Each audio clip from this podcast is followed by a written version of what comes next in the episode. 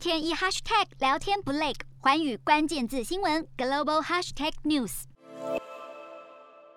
三十几年在台积电唯一手写的 strategy。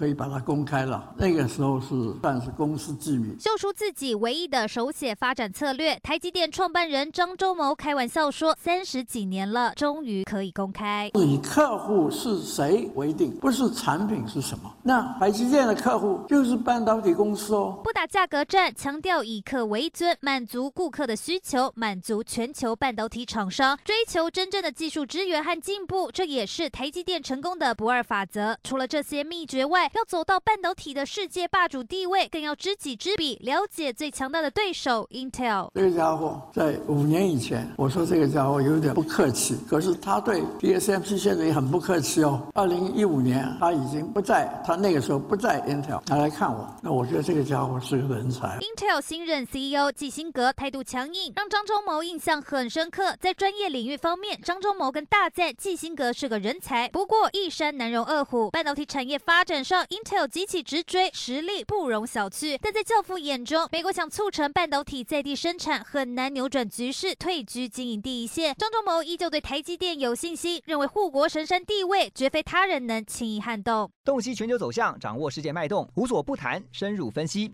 我是何荣，环宇全世界全新升级二点零版，锁定每周三、周六晚间九点，环宇新闻 MOD 五零一中加八五。凯播二二二以及 YouTube 频道同步首播，晚间十点完整版就在环宇全世界 YouTube 频道。